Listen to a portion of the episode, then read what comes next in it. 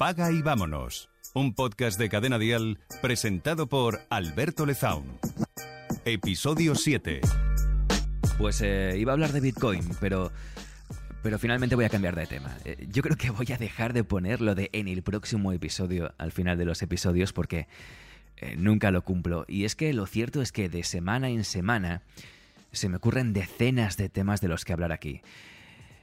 Y, y se me van ocurriendo sobre la marcha cuando veo eh, en internet, en la calle, cuando leo actitudes de personas que eh, quizás creo yo, bajo mi punto de vista totalmente particular, que no son que no son las adecuadas, ¿no? O que no van alineadas con bueno, con este con esta búsqueda de la optimización financiera personal de alguna forma que al final es algo que va también muy ligado con, eh, con un cierto crecimiento personal, ¿no? Todo va un poquito de, de la mano. En fin, de Bitcoin podemos hablar cualquier otro día. Sí que me parece un tema interesante eh, y sí que lo quiero tocar, sobre todo por explicar un poco qué es no solo Bitcoin, sino el resto de criptomonedas, qué, es, eh, son las redes blockchain sobre las que se mm, apoyan y sobre todo desmentir muchas cosas que estoy escuchando en medios de comunicación y especialmente en la televisión estos últimos meses que Bitcoin, bueno, pues se ha convertido en algo un poquito mainstream eh, y que son burradas. Estoy escuchando auténticas burradas en, programas prime time de, de máxima audiencia, programas de presentadores famosos, tertulias, informativos y de verdad, eh, desde aquí, yo sé que, esta gente no me va a escuchar, pero creo que para hablar de según qué temas en la televisión, con audiencias millonarias, no es lo mismo que aquí en un podcast, que a lo mejor pues somos unos poquitos, ¿no? Pero en, la televisión con audiencias de ese tamaño no se pueden decir que según qué cosas o explicar de según qué formas a Bitcoin, ¿no? Porque me, me, ha dado la impresión en según qué reportajes que lo estaban incluso criminalizando, ¿no? O poniendo en tela de juicio, ¿no? O diciendo poco menos que Bitcoin era la moneda con la que se cometían los crímenes hoy en día, ¿no? Y, hombre, así no son las cosas, ¿no? Es como si criminalizamos el eh, euro porque, porque han robado una sucursal bancaria en tu, en tu barrio, ¿no? Evidentemente que han robado euros, ¿no? Pero el euro no tiene la culpa. Entonces, Ah, bueno, hay que explicar un poco esto, hay que poner las cosas en su lugar, en su sitio. Y creo que lo haremos en otro episodio. Si te interesa o te puede interesar que lo comentemos, eh, pues bueno, cuéntamelo en mis redes sociales. Me puedes buscar como Alberto Lezaun en, todos los sitios. También tienes eh, mi correo en, mi web, albertolezaun.es. Eh, en fin, que es fácil encontrarme si te apetece charlar. Y desde luego, mira, si, si eres experta o experto en criptomonedas, en Bitcoin, en redes blockchain, si conoces mucho sobre el tema, pues incluso ah, me lo puedes contar y, puedes eh, participar, si te apetece, en otro próximo episodio y, hablamos sobre, sobre ello.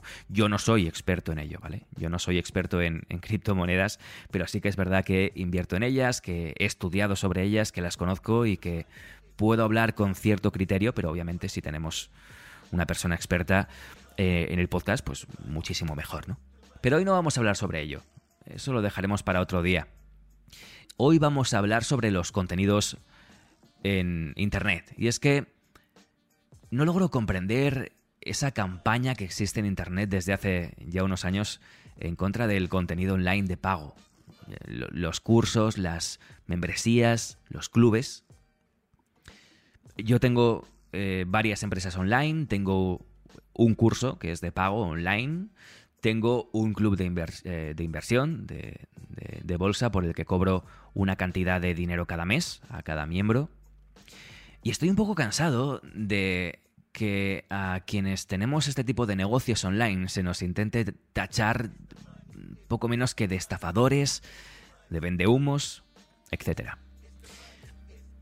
Y además es muy curioso que esa misma gente que critica el contenido formativo online y a los creadores de este tipo de contenido, luego se compra un iPhone de 1.200 euros en 30 plazos y eso no lo consideran ni una estafa ni, mucho menos humo. cuando la realidad es que ese smartphone le va a durar uno o dos años y luego ya no tendrá valor y entonces se endeudará otra vez para comprar otro. Vamos, la definición exacta de humo. Y es verdad que, en Internet hay de todo, ¿no? Que a veces es difícil diferenciar entre contenido de calidad, contenido de mierda, pero... Em, a pesar de que a todos alguna vez nos la han podido meter doblada, que hemos pagado algo que luego no tenía el valor que considerábamos que tenía que tener, a pesar de que nos ocurra esto, vamos a ser realistas. En Internet hay mucho contenido de valor y hay que pagar por ese contenido de valor. Y por otro lado, realmente igual que tú en Internet puedes comprar un contenido, una formación, pagar a un, a un coach o a un psicólogo o meterte en un club y luego no quedar satisfecho, esto también te puede ocurrir en la vida real comprando en cualquier tienda unos vaqueros que luego se te rompen en dos semanas. Quiero decir que en este sentido, no.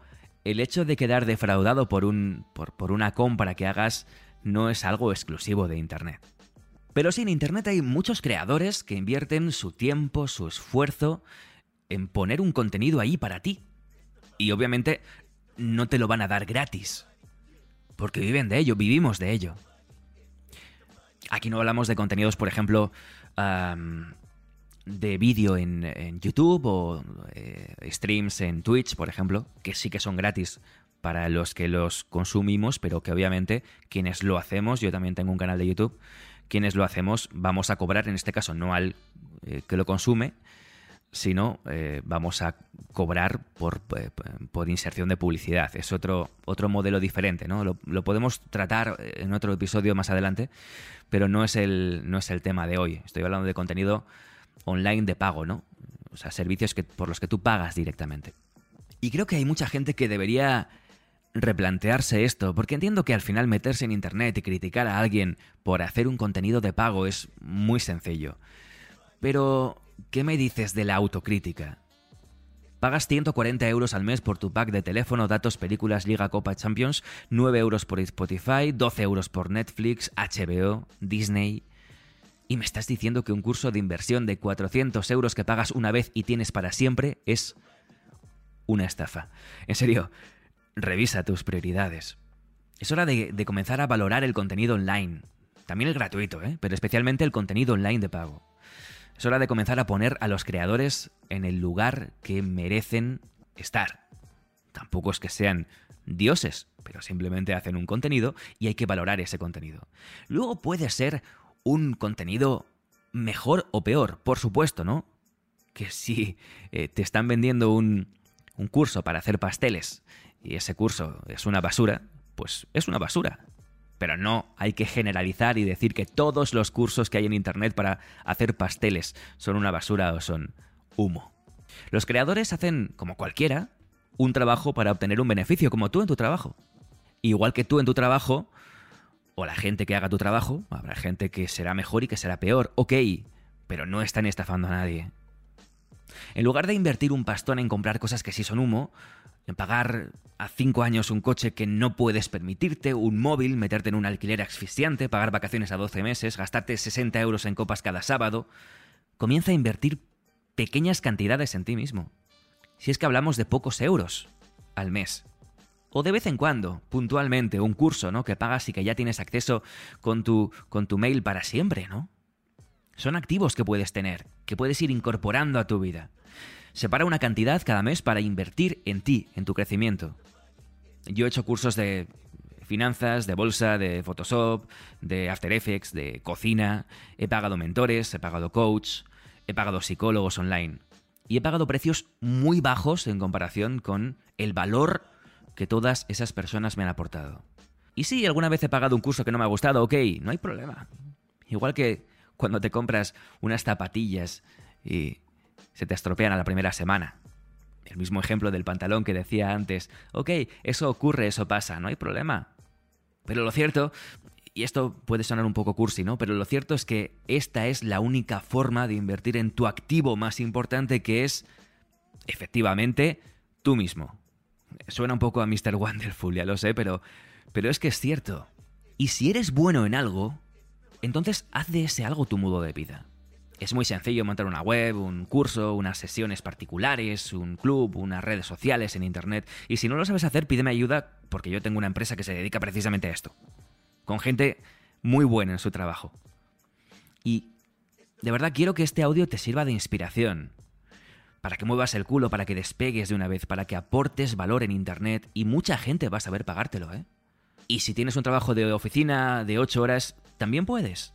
Ya hablaremos de esto más adelante. Reserva un par de horas cada día para invertir en este nuevo proyecto. Y ve avanzando en él.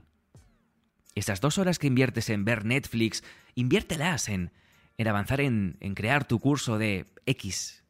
O en crear tu canal de YouTube de X.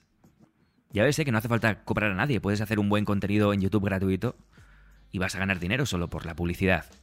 Y quizás llega un momento en el que puedes dejar tu trabajo de 8 horas y dedicarte a trabajar para ti mismo en esto que, es tu talento y que además coincide en que te apasiona. Porque esa es otra, también tiene que, que, darse la circunstancia de que tu talento te apasione y que lo que te apasione sea tu talento. Porque a mí me apasionan muchas cosas, pero soy malísimo, ¿no? O igual no, nunca puedes dejar tu trabajo de 8 horas para dedicarte a tu eh, talento que has montado en Internet. Pero sé que quizás puede ser un sobresueldo y puedes complementar tu trabajo y tener un segundo sueldo.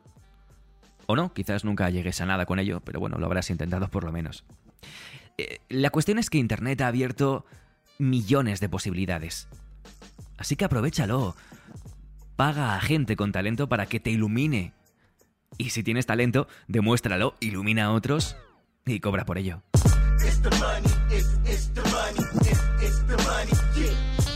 Paga y vámonos. Un podcast de Alberto Lezaun para Cadena Dial. Sigue a Cadena Dial y Alberto Lezaun en redes sociales para enterarte antes que nadie de todos los nuevos episodios. Paga y vámonos con Alberto Lezaun. Suscríbete a nuestro podcast y descubre más programas y contenido exclusivo accediendo a Dial Podcast en cadenadial.com y en la aplicación de Cadena Dial.